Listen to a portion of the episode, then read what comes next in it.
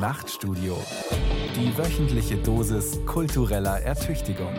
Ein Podcast von Bayern 2.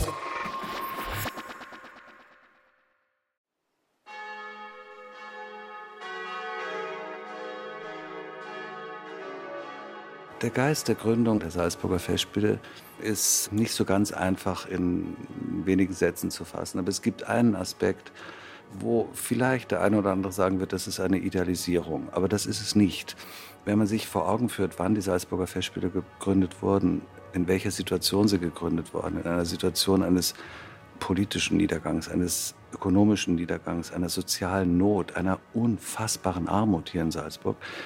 Und dann kamen diese Leute, Reinhard, Hofmannsthal, Strauß und wer immer, und haben gesagt, es wird, es soll, es muss einen ja, großes Wort, einen Weltgegenentwurf zu all dem geben. Es muss eine andere Kraft in der Welt sein. Es muss eine andere Möglichkeit geben, das Humane zu betonen.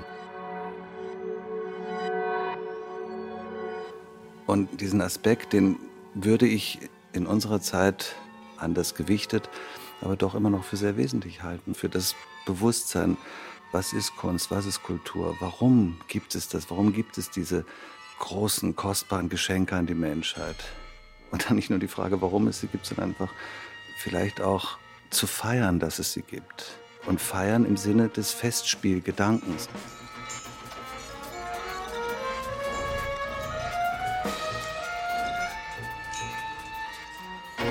Auf jeden Fall müssen Festspiele mehr sein als eine Aneinanderreihung von Events,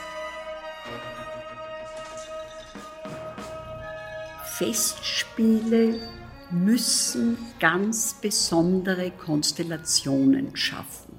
Es ist eben eine Begeisterungsgemeinschaft möglich, die im Repertoire so schwerer darzustellen ist. Denn die Menschen kommen ausschließlich nach Salzburg, um sich auf die Kunst einzulassen.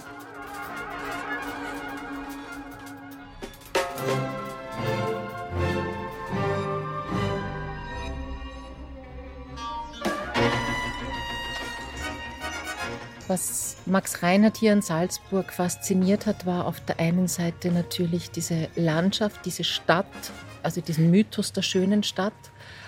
Ich glaube, man darf auch nicht vergessen den Ritus der katholischen Kirche, der ihn als Theatermann in irgendeiner Art und Weise fasziniert hat. Also dieses theatralische Moment, das dieser Stadt innewohnt. Man denke auch nur an diese großen Prozessionen der Erzbischöfe. Das sind ja auch wirklich große Inszenierungen gewesen.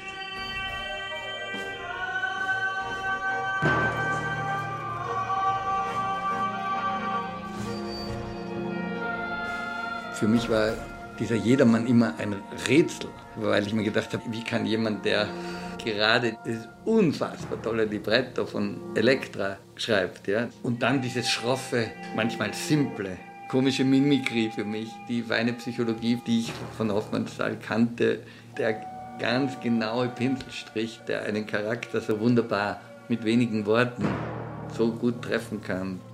All diese Qualitäten hat ja jedermann nicht.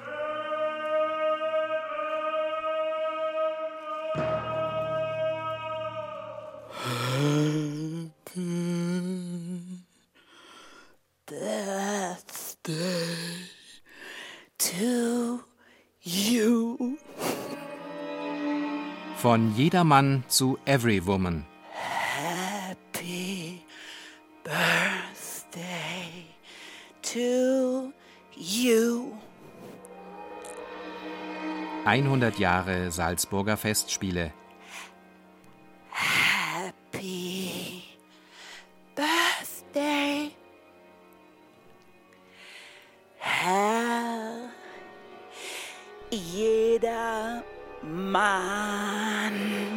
Ein Feature von Sven Riklevs. Happy Birthday to you. Natürlich ist der 100. Geburtstag der Salzburger Festspiele vor allem auch derjenige des Jedermann auf dem Salzburger Domplatz. Jetzt habet alle Achtung, Leut, und hört, was wir vorstellen heut. Hundert Jahre Mysterienspiel und Knittelvers vor der Wucht einer hochaufschießenden Kathedrale beschallt von schauerlichen Jedermannrufen von überall her aus der barocken Stadtlandschaft und umflattert von schön schwellenden Taubenschwärmen. Ist als ein geistlich spielbewandt. Vorladung jedermanns ist es zu benannt. 100 Jahre Glaube, Geld und gute Werke als prominent besetzte Allegorien. Den Tod nicht zu vergessen. 100 Jahre das Spiel vom Sterben des reichen Mannes, den keiner begleiten will, als der Tod ihn ruft, und der trotz seines hartherzigen Größenwahns seinen letzten Weg schließlich doch demütig, geläutert und vor allem bekehrt bei Glockengeläut antritt. Darin euch wird gewiesen werden, wie unsere Tag und Werk auf Erden vergänglich sind und hinfällig gar. Hugo von Hoffmannsthals Jedermann ist das einzige Stück, das bei den ersten Salzburger Festspielen 1920 zur Aufführung kommt. Am 22. August feiert es, von Max Reinhardt in Szene gesetzt, Premiere. Dabei hat die Kleinstadt nach dem Inferno des Ersten Weltkriegs und dem Sturz der Habsburger Monarchie eigentlich ganz andere Probleme, als Festspiele zu veranstalten und einem reichen Mann beim katholischen Sterben zuzuschauen.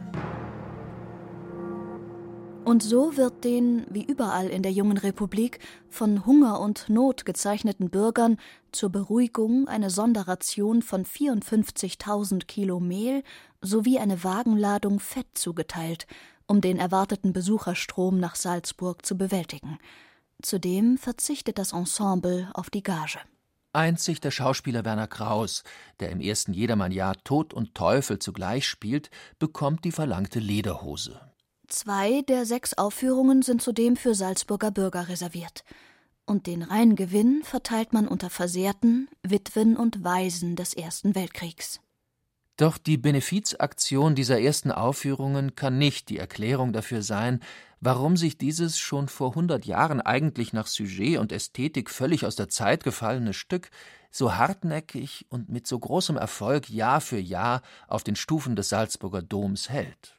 Mag die Kritik über die Jahrzehnte auch noch so harsch gegen den Moralin getränkten Holzschnitt gewettert haben, weder jedermann noch die Buhlschaft und schon gar nicht der Tod sind in Salzburg totzukriegen.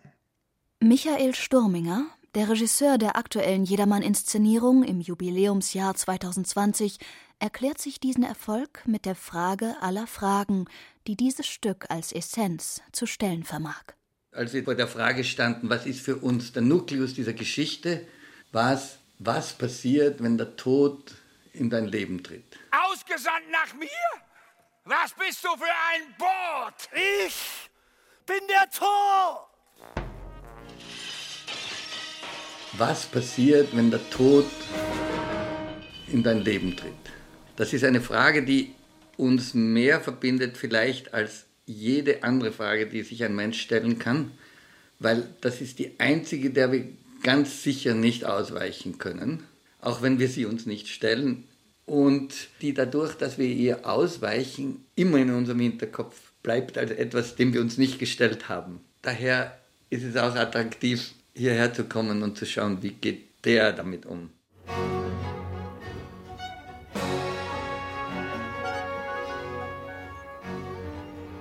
Dabei war der Jedermann eigentlich gar nicht für die Eröffnung der Salzburger Festspiele vorgesehen. Doch da weder Max Mells Apostelspiel noch Hugo von Hoffmannsthals das große Salzburger Welttheater rechtzeitig fertig geworden sind, um die groß gedachten, wenn auch im ersten Jahr sehr klein angelegten Festspiele aus der Taufe zu heben, entscheidet man sich kurzfristig für den Jedermann. Zumal man die, allerdings keineswegs sonderlich erfolgreiche, Berliner Uraufführungsinszenierung von Max Reinhardt von 1911 einfach übernimmt, samt Hauptdarsteller Alexander Moisy. Doch was im Berliner Zirkuszelt nicht funktioniert hat, scheint nun im barocken Freiluftambiente mit der Stadt als Bühne seinen idealen Ort gefunden zu haben. Und so wird der Jedermann zum Urmythos und Dauerbrenner der Salzburger Festspiele. deren Gründungsgedanken allerdings mit dieser knittelnden Moralität nur wenig zu tun haben. Ja, der Gründungsgedanke war ein dreifacher. Sagt die Präsidentin der Festspiele Helga Rabel-Stadler, die seit 1995 und damit seit einem Vierteljahrhundert amtiert. Und im Corona-bedrängten 100. Jubiläumsjahr mit ihrem Kampf für das Stattfinden der Festspiele ihrem Ruf als Löwin von Salzburg alle Ehre gemacht hat. Erstes Friedensprojekt nach dem Ersten Weltkrieg. Zweitens Olympiade der Kunst, die Qualität als Programm, Oper und Theater von beiden das Beste und interessanterweise von Anfang an Kunst und Kultur nicht nur als Sinngeber, sondern auch als Arbeitgeber. Es wurde ganz stark damit argumentiert, dass dieses geschundene, verarmte Salzburg durch die Festspiele wieder zu Wohlstand kommen könnte. Seit man in den 70er Jahren des 19. Jahrhunderts Mozart als Genius Loci für sich entdeckt hat, wird der Festspielgedanke samt Festspielhausplänen in Salzburg immer wieder gedacht. Von Künstlern oder Salzburger Bürgern ebenso wie von Wiener Intellektuellen. Doch erst dem Schauspieler, Regisseur, Theaterimpresario und Visionär Max Reinhardt gelingt es, zusammen mit Künstlern wie Hermann Bahr, Hugo von Hoffmannsthal und Richard Strauss diesen Gedanken zu konkretisieren, voranzutreiben und vor allem in die Tat umzusetzen dass dabei gerade auch Hugo von Hoffmannsthal in nachkriegsromantischen restaurativen Anwandlungen von einem Projekt des bayerisch-österreichischen Stammes spricht, ist vielen Stimmen über die Jahrzehnte immer wieder zu Recht der kritischen Betrachtung wert gewesen. Muss aber auch in jenem Kontext gesehen werden, in dem man sich bewusst von den als preußisch empfundenen Bayreuther Festspielen und ihrem Weihegestus für Richard Wagner absetzen will. Schon 1904 dachte der Österreicher Max Reinhardt, der als Schauspieler zehn Jahre zuvor eine Spielzeit lang am Landestheater in Salzburg engagiert gewesen war, über Festspiele in Salzburg nach. 1917 und damit noch mitten im Ersten Weltkrieg verfasst er eine Denkschrift zum Bau eines Festspielhauses in Hellbrunn, in der er schreibt Nicht das städtische Spielhaus für die alltäglichen Feste und Zerstreuungen, die ganz gewiss ebenso notwendig sind und bleiben werden und deren Aufgabe hier keineswegs unterschätzt werden soll, sondern das Haus für jene hohen Feste, die einmal im Jahre mit aller künstlerischen Weihe gefeiert werden sollen, abseits vom städtischen Alltagsgetriebe und an einem Ort, der durch natürliche und künstlerische Schönheit so ausgezeichnet erscheint, dass die Menschen in den sommerlichen Ruhetagen, befreit von ihren Sorgen und Mühen, gerne hinpilgern. Diesen Pilgerort macht man nun in der barocken Kleinstadt Salzburg aus, über die Hugo von Hoffmannsthal schreibt Salzburg ist das Herz vom Herzen Europas.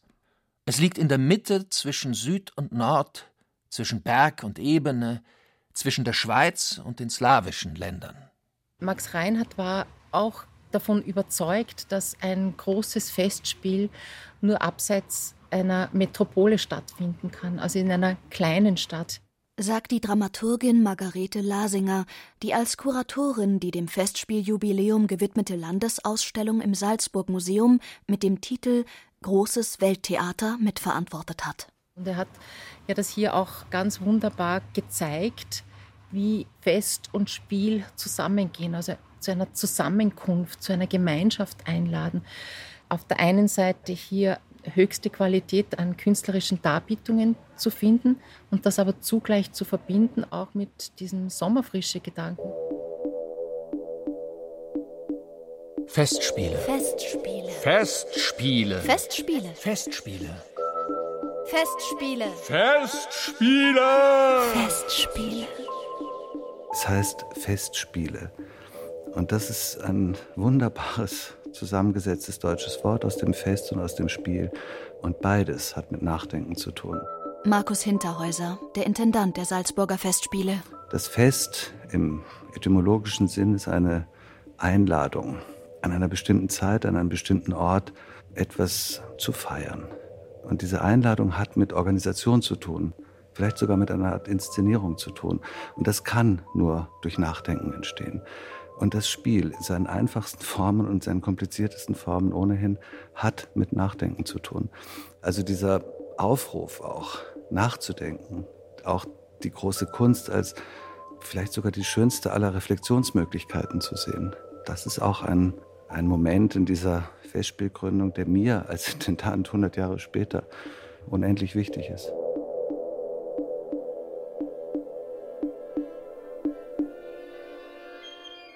Dass Max Reinhardt, müde von der deutschen Hauptstadt Berlin, in der er mehrere Theater besitzt, auch privat nach einer neuen Heimat sucht und dabei bereits 1918 auf das baufällige und zum Verkauf stehende Salzburger Schloss Leopoldskron stößt, hat bei der Entscheidung für Salzburg als Festspielort sicherlich keine kleine Rolle gespielt.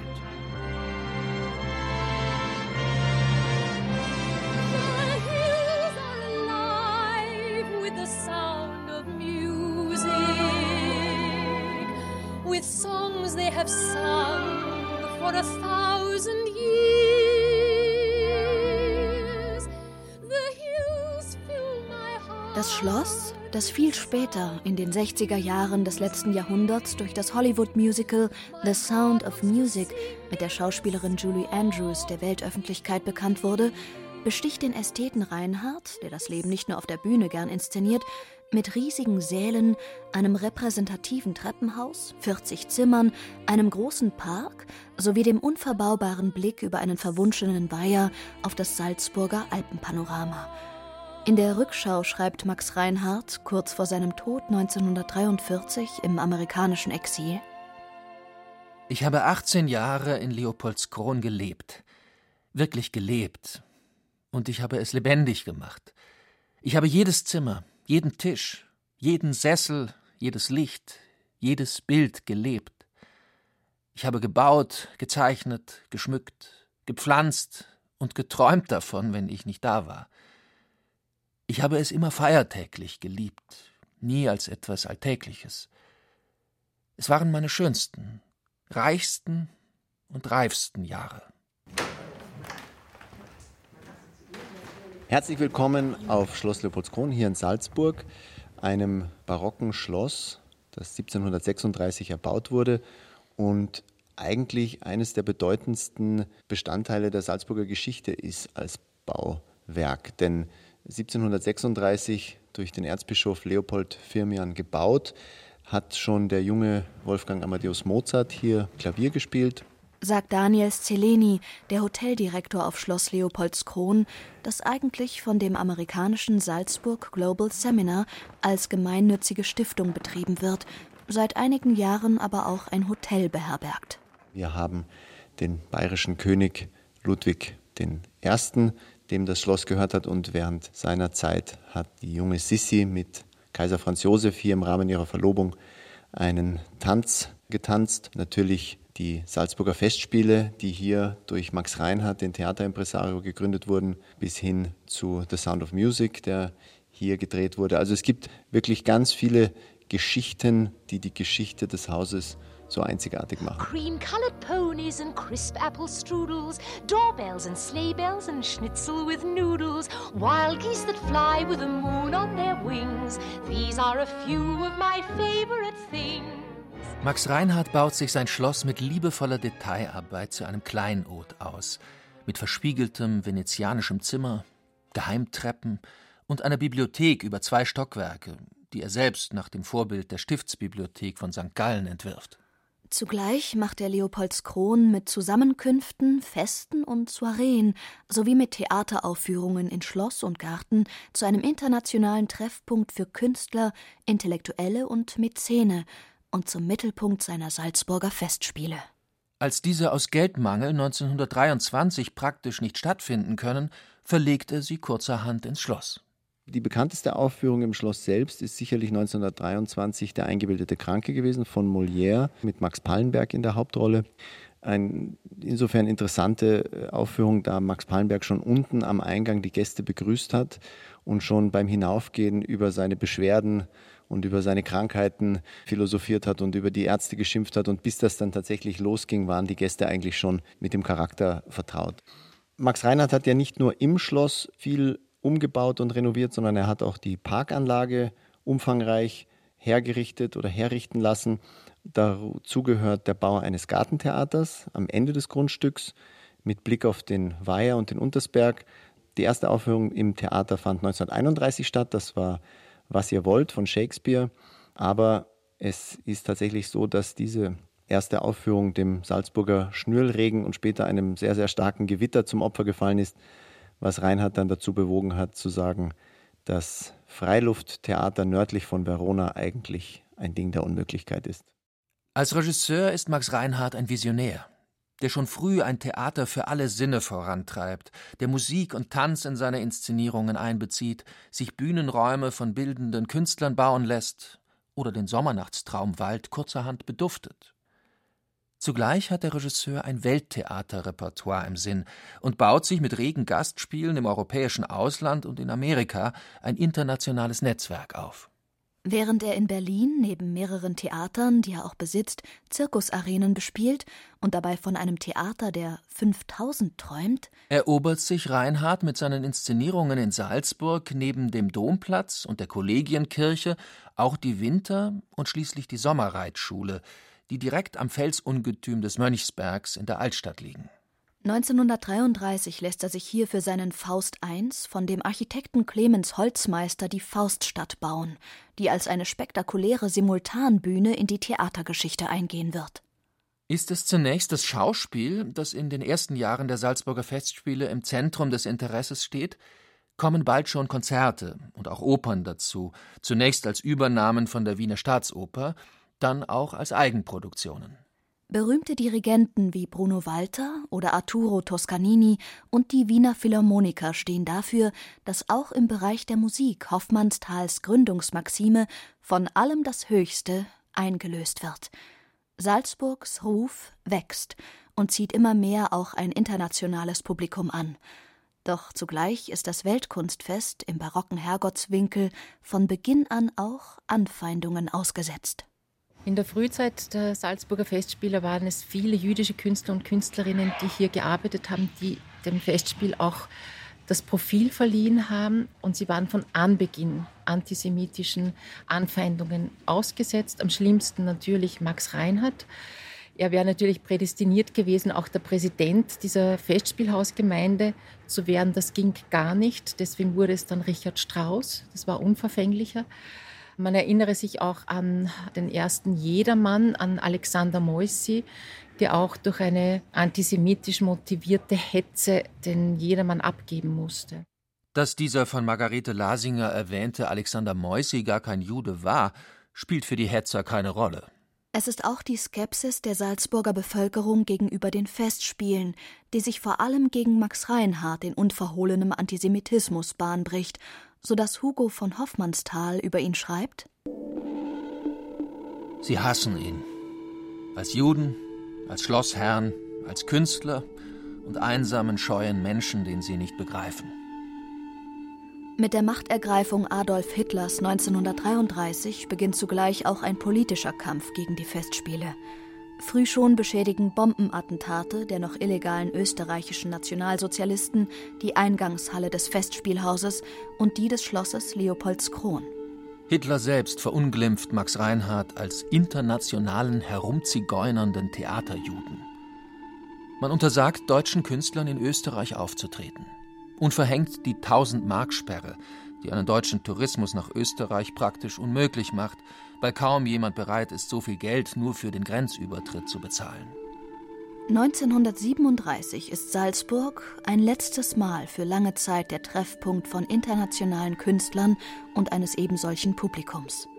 Im gleichen Jahr verlässt Max Reinhardt mit seiner Frau, der Schauspielerin Helene Thiemich, Leopolds Kron für Projekte in New York. Ohne zu wissen, dass es für ihn ein Abschied für immer ist. Die Feste Hohen Salzburg und die ungezählten schönen Bauten geben Salzburg das Gepräge uralter deutscher Kultur. Kaum vorstellbar, dass die Festspiele dieser Stadt noch vor kurzer Zeit eine Domäne des Judentums waren. In diesem Jahr finden die Salzburger Festspiele zum ersten Mal im nationalsozialistischen Großdeutschland statt. So vermeldet es die UFA Tonwoche und bereits 1938, im Jahr des von vielen Österreichern begrüßten Anschlusses, finden die Salzburger Festspiele unter dem Hakenkreuz statt. Der Jedermann wird verboten. Der Reinhardsche Faust durch einen deutschtümelnden Egmont im gleichen Bühnenbild ersetzt. Statt Bruno Walter und Arturo Toscanini dirigieren nun Clemens Kraus, Karl Böhm, Wilhelm Furtwängler und auch wieder Richard Strauss, der sich mit seinem ambivalenten Verhalten immer wieder den Nationalsozialisten anzudienen weiß. Bereits im März des Jahres werden die Besitztümer von Max Reinhardt enteignet. Auf Leopolds Kron zieht zunächst Prinzessin Stephanie von Hohenlohe ein und führt auf Wunsch Hermann Görings das Schloss als Gästehaus für Künstler und als Mittelpunkt der, wie es nun heißt, entjudeten Festspiele fort. Das Festspielhaus wird zwar mit Hakenkreuz, Reichsadler und Führerloge auch ästhetisch auf Linie gebracht, und in den kommenden Jahren füllen statt eines internationalen Kulturpublikums Wehrmachtssoldaten auf Fronturlaub oder Kraft durch Freude Teilnehmerinnen die Publikumsreihen. Trotzdem stehen die Salzburger Festspiele nicht wirklich im Fokus der Nationalsozialisten. Der Österreicher Adolf Hitler zieht die Bayreuther Festspiele vor. Die Endphase des Zweiten Weltkriegs zwingt schließlich dann auch die Salzburger Festspiele in die Knie. Nur wenige Monate nach Kriegsende, im August 1945, ermöglicht der Befehlshaber der US-Armee und Hochkommissar für Österreich, General Mark Wayne Clark, bereits die ersten Nachkriegsfestspiele. Und wieder ist ein Geist von Friedenswerk und Völkerverständigung zu spüren. Während sich die aus dem Exil zurückgekehrte Max Reinhardt-Witwe Helene Thiemich als Regierestauratorin am Jedermann versucht, bringt der erst 30-jährige Komponist Gottfried von Einem als Mitglied des Direktoriums und mit der Uraufführung seiner Oper Dantons Tod in den folgenden Jahren die Moderne in die Salzburger Festspiele. Seine Idee allerdings, dem staatenlosen Amerika-Heimkehrer Bertolt Brecht mit Hilfe der Festspiele die österreichische Staatsbürgerschaft zu verschaffen und ihn zugleich mit einer Überschreibung des Jedermanns zu beauftragen, überfordert dann doch den Fortschrittsgeist der Verantwortlichen. 1951 muss Gottfried von Einem das Direktorium der Salzburger Festspiele vorerst verlassen. Jetzt ist es bis zu Herbert von Karajan nicht mehr weit. Der allerdings muss sich zunächst einmal von seiner nationalsozialistischen Vergangenheit befreien. War er doch gleich zweimal in die NSDAP eingetreten. Einmal 1933 in die danach vorübergehend wieder verbotene österreichische und dann 1935 noch einmal in die deutsche – und hatte sich zugleich immer wieder gern in die Nähe etwa von Adolf Hitler oder Hermann Göring dirigiert. Trotzdem wird das Berufsverbot bereits 1947 aufgehoben, mit der so gängigen Begründung, Herbert von Karajan habe immer nur für die Musik gelebt. Danach gibt es schnell kein Halten mehr für den begnadeten Musiker und ebenso begnadeten Karrieristen Karajan. Nach den Gründungsvätern hat sicher für die Salzburger Festspiele Herbert von Karajan die größte Rolle gespielt. Er hat 248 Opern und 92 Konzerte dirigiert. Und er hat nicht nur für höchste Qualität gesorgt, sondern er hat das große Festspielhaus durchgesetzt als Bau. Er hat Sony gebracht nach Salzburg, weil er an die ganzen reproduzierenden Medien so stark glaubte. Er hat die Osterfestspiele und die Pfingstfestspiele gegründet. Herbert von Karajan, das war eine Epoche. Naturgemäß lässt die amtierende Präsidentin der Salzburger Festspiele Helga Rabel-Stadler nichts kommen auf den noch heute weltweit als Ikone ihres Festivals bekannten Herbert von Karajan. Doch dass der von Natur aus eigentlich eher schüchterne kleine Mann mit der so musikalisch in Szene gesetzten Haartolle die Salzburger Festspiele über 33 Jahre bis zu seinem Tod 1989 mit einer absolutistischen Anmaßung dominiert hat, steht außer Frage. Ebenso außer Frage steht aber auch, dass er diese Festspiele über die Jahrzehnte zum Treffpunkt von Weltstars macht, die sich nur zu gern seinem perfektionierten Schönklang hingeben.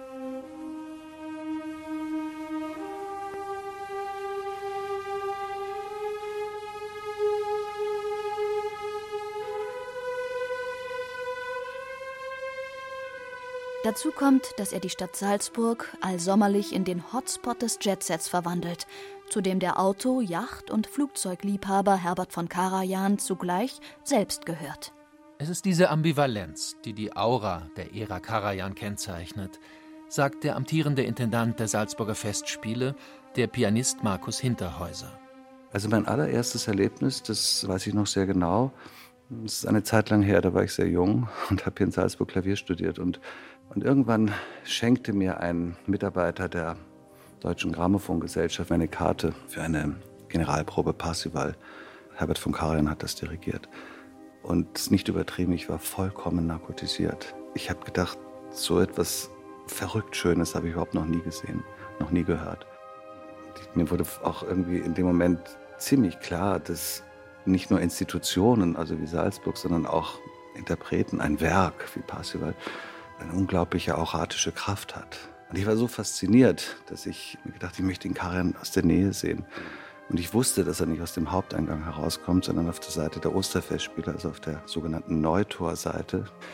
Und ich bin dorthin und da stand dieser silberne Porsche von Karajan. Ich habe gewartet und gewartet und dann kam er mit seinem Sekretär und setzte sich ans Steuer.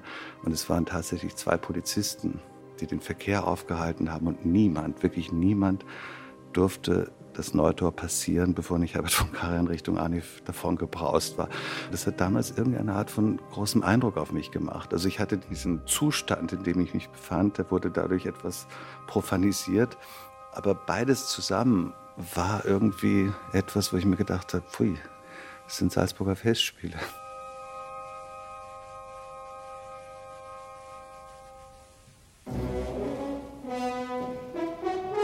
So exklusiv sich Herbert von Karajan im Salzburger Verkehr behandeln lässt, so exklusiv inszeniert er sich als Hohepriester der Musik. Mit den Berliner wie mit den Wiener Philharmonikern. In der Berliner Philharmonie, die man extra für ihn baut, in der Wiener Staatsoper oder im neuen großen Festspielhaus in Salzburg, das er als damals größtes Opernhaus der Welt am 27. Juli 1960 mit dem Rosenkavalier von Richard Strauss eröffnet. Ich bin ja also leidenschaftlicher Karajan-Fan und äh, sehr beeindruckt von ihm, besonders als Operndirigent. Sagt der Regisseur Christoph Loy, der eigentlich in dieser Jubiläumssaison mit Boris Godunov von Modest Mussorgsky eine Oper inszenieren sollte, die mit dem Bassisten Nikolai Giaurow in der Titelrolle und in Szene gesetzt und dirigiert von Herbert von Karajan Festspielgeschichte geschrieben hat. Doch für den nun im Corona-Zeitalter modifizierten Spielplan kam eine so groß angelegte Massenoper nicht in Frage. Und so inszenierte Loy nun eine leicht verkürzte und melancholisch ausgeleuchtete Così fan tutte des Salzburger Genius Lozi Wolfgang Amadeus Mozart. Wie er Geschichten erzählen kann, wie er sich wirklich reindenken kann in Situationen, das finde ich bei vielen von den Aufnahmen, gerade 50er, 60er Jahren und umso mehr bei den Live-Aufnahmen, oft ein Vorbild auch an theatralischer Elektrizität. Also hört man da, wie er mit den Sängern gearbeitet hat. Und da verstehe ich auch, wieso er, wobei da sicher ästhetisch für ihn Grenzen waren, als Visionär im optischen. Aber ich verstehe eigentlich, dass er Dirigent und Regisseur sein wollte, weil für ihn war die Situation aus der Musik und dem Text zu schaffen und das mit dem Sänger zu kreieren als ein Moment, wo der Sänger wirklich diese Musik erfindet. Das spürt man ganz deutlich bei den Dokumenten noch. Nur übers Hören sehe ich, wie die gespielt haben vor mir. Tatsächlich aber versteinern die Salzburger Festspiele unter Herbert von Karajan über die Jahrzehnte zunehmend zum Wallfahrtsort einer konservativen Geldelite, an dem zugleich alles den Selbstvermarktungsstrategien und Plattenverträgen des Maestros untergeordnet ist. Dass eine Erneuerung unvermeidlich ist, ist vielen schon länger klar, als Herbert von Karajan am 16. Juli 1989 stirbt nachdem er am Vormittag noch eine Probe des Maskenballs für die anstehenden Festspiele geleitet hat. Festspiele. Festspiele. Festspiele. Festspiele. Festspiele. Festspiele. Festspiele. Festspiele. Ein Fest ist ja ein besonderer Anlass. Es ist ein Moment, wo man vielleicht mehr als sonst ein bisschen innehält und auch das zu diesem Fest dazugehört, also den Festspielgedanken quasi aus dem äh, alten griechischen Theater zu übernehmen, dass man weiß, man geht nicht an demselben Tag auch zur Arbeit und geht abends dann noch ins Theater oder ins Konzert, sondern man hat auch den Tag, um sich darauf einzustellen, sich entweder mit dem Stoff auseinanderzusetzen oder sich einen entspannten Tag zu gönnen, um besonders aufnahmebereit zu sein. Das ist, glaube ich, was Festspiele auszeichnet.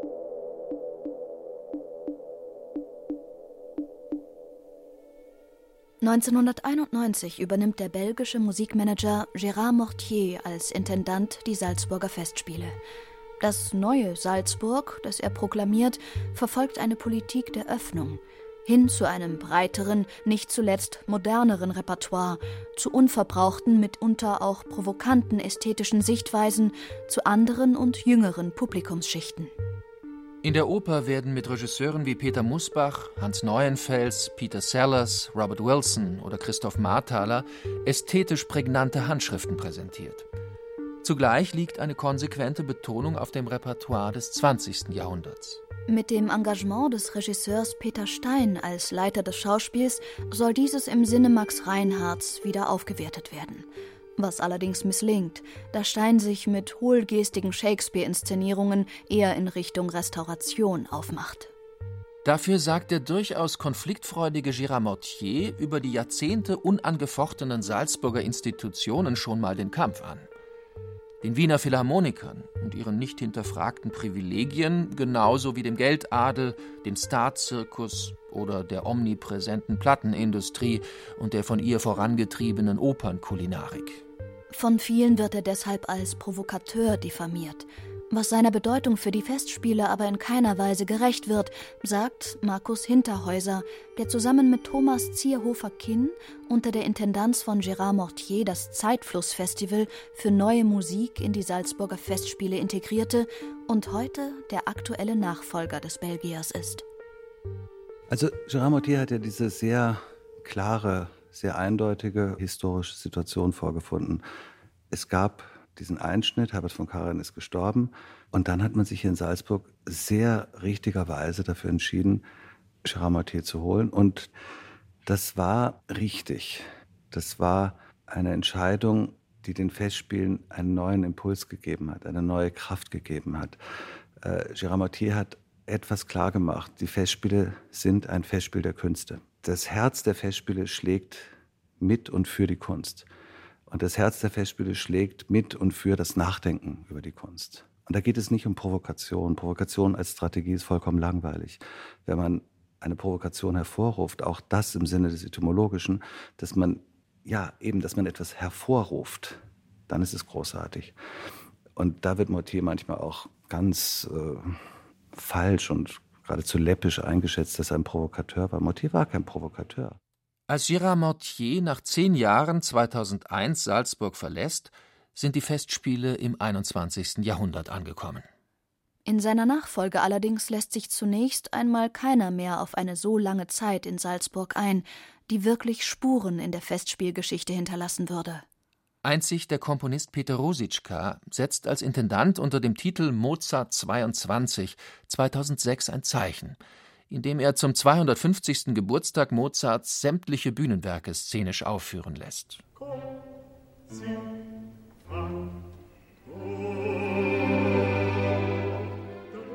Die Intendanten Jürgen Flimm und Alexander Pereira dagegen lösen ihre Verträge sogar frühzeitig und machen sich auf und davon. Zur Berliner Staatsoper unter den Linden der eine, zur Mailänder Scala der andere. Komm,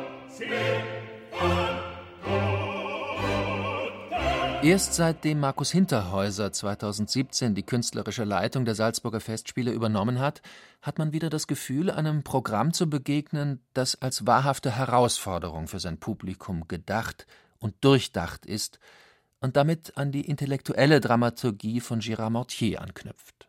Wenn man bereit ist, die Jahre und Jahrzehnte der Salzburger Festspiele sich mal etwas genauer vor Augen zu führen, wird man sehr schnell erkennen, dass so gut wie alle großen Künstler hier gearbeitet haben. Das ist kein Zufall. Die Bedingungen, die wir den Künstlern zur Verfügung stellen, und da rede ich überhaupt nicht von finanziellen Bedingungen, das hat, spielt gar keine Rolle jetzt, ja, sondern die Bedingungen, die ihre eigene Arbeit betreffen, die sind schon sehr, sehr gut hier und sehr großzügig und sehr der Sache zugetan. Die Ausstrahlung der Salzburger Festspiele ist immer noch relativ sehr vergleichslos. Und dann gibt es etwas, und da bitte ich um Nachsicht, aber diese Erfahrung habe ich schon öfter gemacht. Es gibt dann auch so einen Moment in einem Festspiel, wo man das Festspiel, und da bin ich frei von jeder Esoterik, ja, also wirklich planetenweit entfernt davon, aber wo eine andere Kraft entsteht, eine deutlich andere Kraft. Es gibt Orte, an denen Künstler auch besser werden können, noch besser werden können, noch intensiver werden können, noch dringlicher werden können in ihrer Aussage. Und dann auch das wieder entgegen aller Klischees, auch wenn wir Inszenierungen hier äh, haben, die wirklich verstörend sind, wird das angenommen. Und die Intimität dieser Stadt lässt dann auch eine Diskussion darüber zu. Und so hat sich das Publikum der Salzburger Festspiele, entgegen aller Klischees, die noch immer von einem geldschweren Konservativismus ausgehen, tatsächlich massiv verändert und lässt sich längst von den bewusst gesetzten programmatischen Zumutungen herausfordern. Trotzdem gehören die Festspiele auch weiterhin in den Bereich des Luxuskulturguts.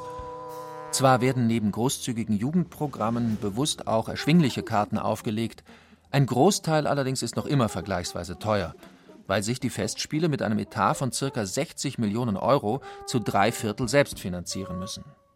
Doch die Weltmarke Salzburger Festspiele ist als teurer Luxusliner zugleich Wirtschaftsmotor und Prestigegeber für Stadt und Land Salzburg, als Touristenmagnet und nicht zu unterschätzender Arbeitgeber, wie Landeshauptmann Wilfried Haslinger bestätigt. Die Bedeutung der Salzburger Festspiele für unser Land und für die Stadt kann in kultureller, politischer, sozialer und auch gesellschaftlicher Sicht gar nicht hoch genug eingeschätzt werden. Das kann man relativ leicht ermessen, wenn man die Gegenfrage stellt, was wäre Salzburg ohne die Salzburger Festspiele? Dann bliebe zurück eine sehr schöne Kleinstadt im alpinen Raum, ohne Weltgeltung. Die Salzburger Festspiele verschaffen Salzburg Weltgeltung, wo immer sie auf der Welt als äh, Unternehmensvertreter auftreten, wissen die Leute meistens über Salzburg Bescheid. Salzburg ist eine Nummer in der Welt. Und wenn ich Ihnen sage, dass ein Vielfaches an Steuern und Abgaben und Beiträgen zurückfließt von dem, was die öffentliche Hand in die Salzburger Festspiele investiert, dann werden Sie mir recht geben, dass das für die Republik und auch für unser Land eine sehr gute Investition ist.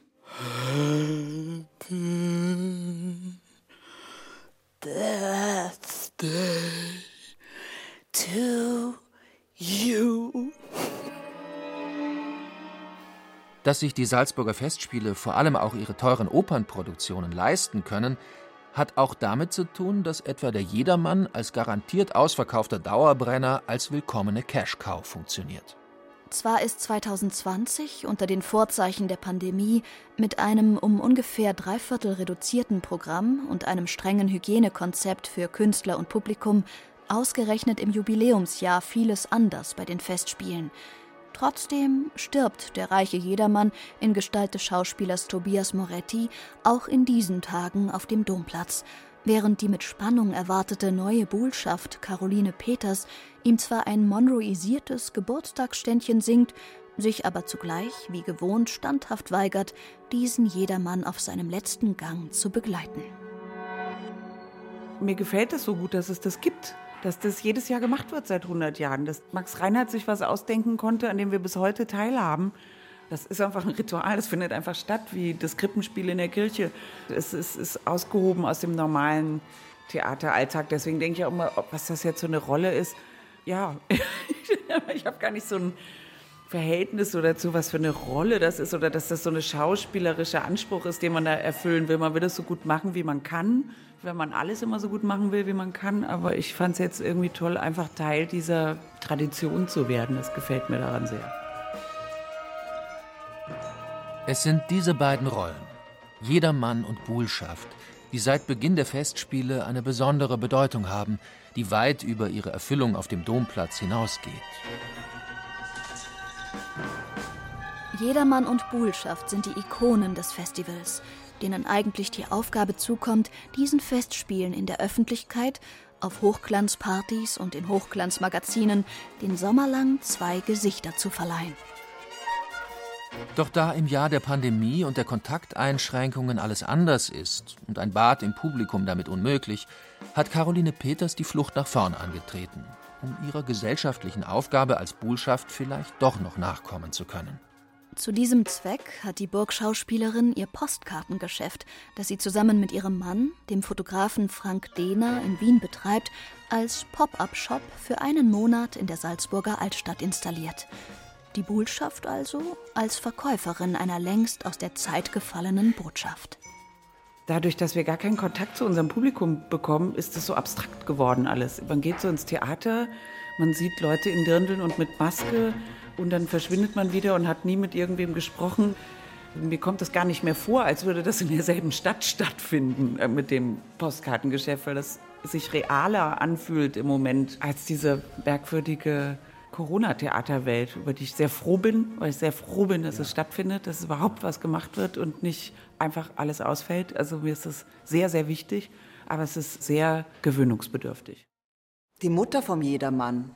Sie geht von links nach rechts über diese ewig lange Bühne und sie ist ganz allein in ihrer Trauer oder in ihrem Glück, weil sie spürt, dass ihr Kind erlöst ist, dass ihm vergeben wurde.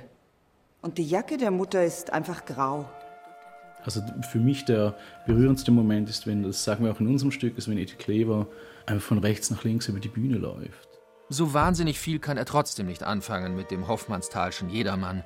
Der Schweizer Regisseur Milo Rau, der bekannt ist für seine internationalen und gesellschaftlich invasiven Theaterproduktionen, etwa über den Völkermord in Ruanda oder den Bürgerkrieg im Kongo. Vielleicht aber hat man gerade deshalb ausgerechnet ihn damit beauftragt, zum hundertsten Geburtstag der Salzburger Festspiele und des Salzburger Jedermanns sich an einer Art Gegenentwurf zu eben diesem Jedermann zu versuchen. Der Titel Every Woman. Ich glaube, die große Unterscheidung, die wir jetzt machen, ist, dass wir den äh, Begriff Every wirklich ernst nehmen, weil der Jedermann ist ja nicht jeder, sondern das ist ein ganz reicher, der ist der außergewöhnlichste Mensch auf der Bühne, vielleicht der reichste und wir wollten wirklich Every Woman, also jemanden, der jeder von uns sein kann. Also ich habe da nicht das Gefühl gehabt, ein politisches Stück zu machen in diesem identitätspolitischen Sinn. Es ist wirklich ein Existenzstück. Every Woman, das ist eine reale Figur, der die Schauspielerin Ursina Lardi auf der Bühne in Videodialogen begegnet. Während immer wieder die Krebsdiagnose und damit der bevorstehende Tod dieser Every Woman besprochen wird, meandert das Stück zugleich durch die Leben der beiden sehr eigenständigen und starken Frauen verschiedener Generationen, durch das von Everywoman, Helga Bedau, und durch das von Ursina Lardi. Frau Bedau ist sehr, sehr offen mit diesem ganzen Thema. Die ist selber, abgesehen von vielleicht ein, zwei Momenten, wo sie dann wirklich kämpfen musste, geht sie damit unglaublich ja, offen und ruhig um. Sehr ruhig, sehr bedacht, sehr unhysterisch. Haben Sie Angst vor dem Tod? Nein, ich versuche nicht daran zu denken. Als Sie die Diagnose bekommen haben, was haben Sie da als erstes gemacht? Ich habe alles weggepackt und aufgeräumt und gleich nach einem Pflegeheim gesucht.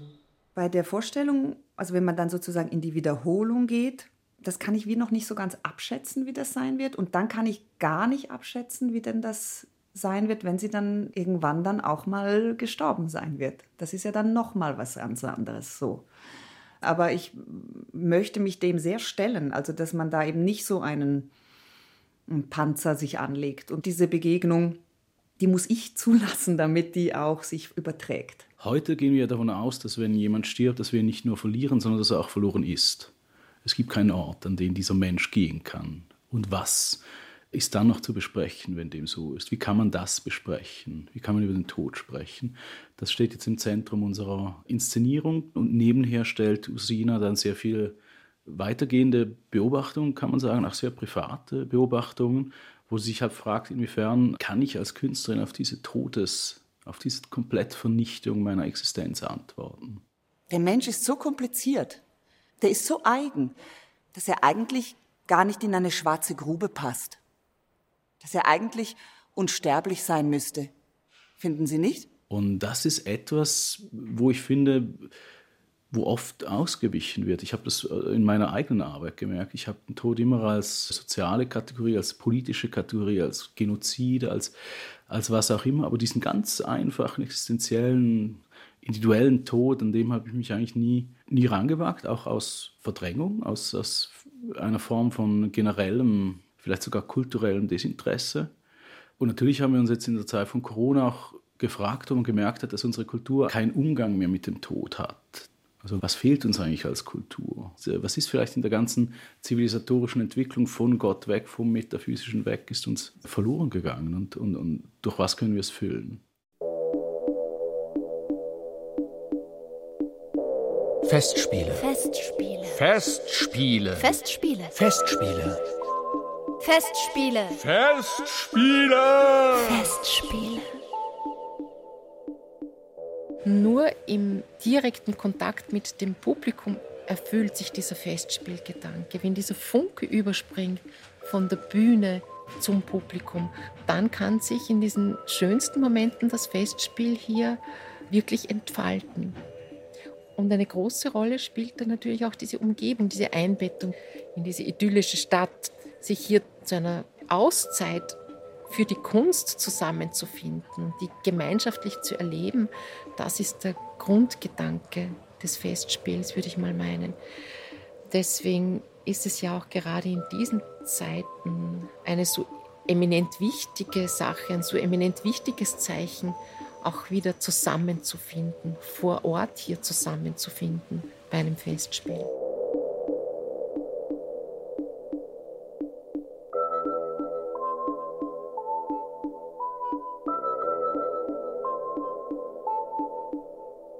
Von Jedermann zu Everywoman. 100 Jahre Salzburger Festspiele. Sie hörten eine Sendung von Sven Riklefs, der auch Regie führte. Es sprachen Laura Mehr und Heiko Ruprecht. Ton und Technik Susanne Harasim. Redaktion Martina Bötte-Sonner. Sie hörten eine Produktion des Bayerischen Rundfunks 2020.